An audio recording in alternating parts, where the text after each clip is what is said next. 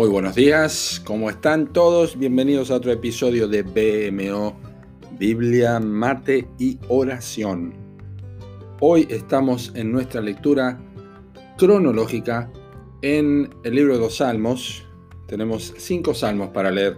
El Salmo 25, el Salmo 29, 33, 36 y 39. Nuestro episodio de hoy se titula Vida y Luz y este es el texto de cabecera. Porque contigo está el manantial de vida. En tu luz veremos la luz. Salmo 36, versículo 9. Es una bendecida combinación que se observa en este texto a través de la escritura, vida y luz. En Génesis y en Apocalipsis de un extremo a otro de la palabra de Dios. En este salmo, David se detiene a confesar y proclamar el origen de ambas cosas. Dios es su autor y el sustentador de la vida y la luz. La naturaleza lo refleja absolutamente, pues todo lo que vemos se sostiene por ambas cosas de la misma mano de Dios. Y el proceso se repite una y otra vez día a día.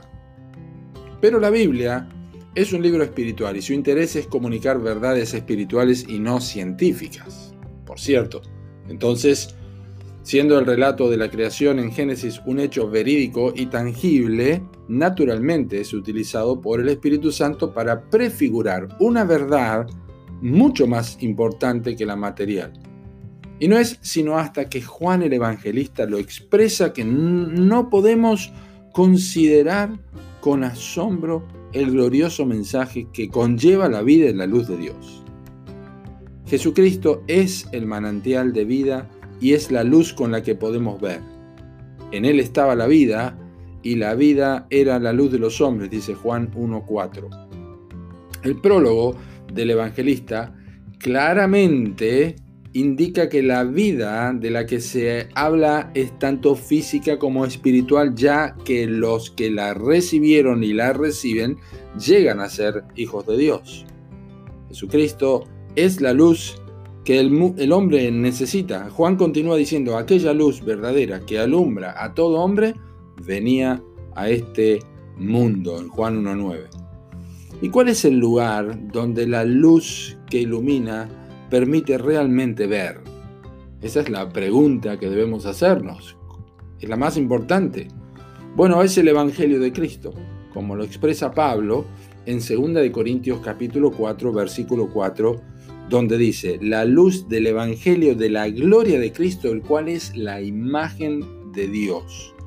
El Evangelio es entonces el manantial de vida que ilumina el corazón del hombre pecador porque habla de Jesucristo el autor de la vida, y la luz, ocupando el lugar de los muertos espirituales y en tinieblas del corazón y la mente. Jesucristo ocupó ese lugar, es la vida y la luz. Y no hay más necesidad de buscar en otro lugar. No hace falta tratar de iluminar la mente con razonamientos o filosofías rebuscadas. Quien haya Jesucristo, escucha bien, quien haya Jesucristo obtiene vida y luz, gozo y entendimiento, paz y seguridad.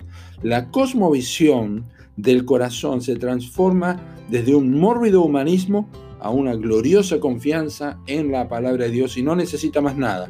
Ha encontrado la fuente original, Jesucristo. Que Dios te bendiga.